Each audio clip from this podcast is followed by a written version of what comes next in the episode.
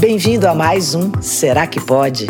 A sua dose de saúde, bem-estar e estilo de vida com Sávio Cardoso. Olá, pessoal, estamos de volta para mais um episódio e hoje nós vamos conversar um pouco sobre cuidados no home office. A pandemia que a gente infelizmente ainda vive terminou mudando muito nossa rotina de uma forma expressiva não somente foi preciso relembrar, redobrar cuidados com hábitos de higiene, aprender também a conviver com um certo distanciamento social, o que é bem mais difícil para um povo caloroso como o brasileiro, mas também foi preciso uma readequação para muitos na área profissional. Praticamente todos chegaram a experimentar em algum momento o modelo home office.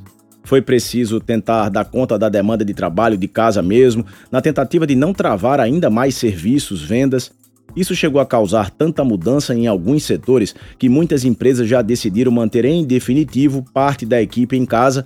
Algumas salas comerciais maiores, elas têm sido trocadas por salas menores, houve uma mudança nessa necessidade.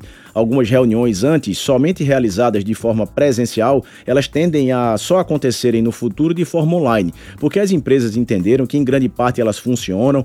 Isso termina reduzindo também tempo de deslocamento e até custo com viagens e hospedagens. Muita mudança também houve até no atendimento médico, porque as consultas online num sistema de teleatendimento, elas foram liberadas inicialmente de uma forma provisória, mas eu acho bem difícil que elas venham a ser descontinuadas no futuro. Então são tempos novos, inclusive com a nova realidade. Agora, como toda mudança, nem sempre se enxerga somente o lado positivo da coisa. Em muitos e muitos casos, o escritório terminou sendo adaptado ao ambiente doméstico. Isso alterou os limites da jornada de trabalho e apareceu o que vem sendo chamado de produtividade tóxica, que é aquela situação em que a pessoa praticamente acorda e vai dormir trabalhando, trazendo efeitos negativos para o bem-estar, para a saúde mental e até para o próprio desempenho. Situações que têm trazido desconfortos até para o relacionamento familiar. Um estudo conduzido por pesquisadores australianos revelou que manter um ambiente de trabalho tóxico chega a aumentar o risco de depressão em cerca de 300%. E esse alerta não serve somente para um ambiente físico normal de trabalho, não, serve também para o home office. O termo home office ele não se restringe a simplesmente levar trabalho para casa, mas manter no seu ambiente doméstico um espaço dedicado e preparado para você trabalhar. E a gente sabe que a grande maioria das pessoas terminou tendo que ajeitar um espaço qualquer na sua própria casa do jeito que deu.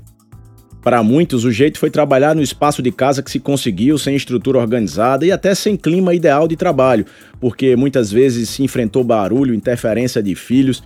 Então, esse ambiente inadequado reduziu a capacidade de ouvir, a comunicação verbal e a comunicação escrita também. Então, foi difícil manter o foco e o rendimento desse jeito. Para algumas pessoas, a ausência de uma liderança também chegou a atrapalhar nesse trabalho em casa. Tem gente que não tem iniciativa própria e até sente falta de trabalhar em equipe. Para outras pessoas, trabalhar em casa pode até trazer uma falsa impressão de não ter perspectiva de crescimento, isso até gerar uma certa falta de motivação. Mas com certeza o maior vilão nesse caso tende mesmo a ser a ausência de equilíbrio entre a vida profissional e a vida pessoal, Inicialmente, a ideia de conseguir extrapolar horários e reduzir prazos parece ser bem atrativa, afinal de contas, a pessoa se encontra em casa sem ter que bater ponto, podendo começar mais cedo e até mais tarde no trabalho, sem ter que se deslocar, sem pegar trânsito. Mas depois, depois de comprometer a saúde mental, de comprometer as questões emocionais, causar desequilíbrio mesmo, ocorre o inverso: o trabalhador tende a render bem menos.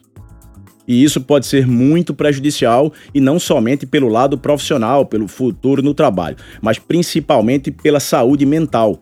As pessoas que se encontram ainda numa versão remota de trabalho, ou se esse vai passar a ser o modelo daqui para frente, é importante ter cuidado. O ideal mesmo é investir nesse espaço de trabalho em casa, ter uma estrutura melhor e, mais importante ainda, é ter um domínio sobre o tempo de trabalho. É bom separar as horas de dedicação ao trabalho como se fosse num trabalho presencial, mas também saber separar as horas de autocuidado, as horas de atenção para a família.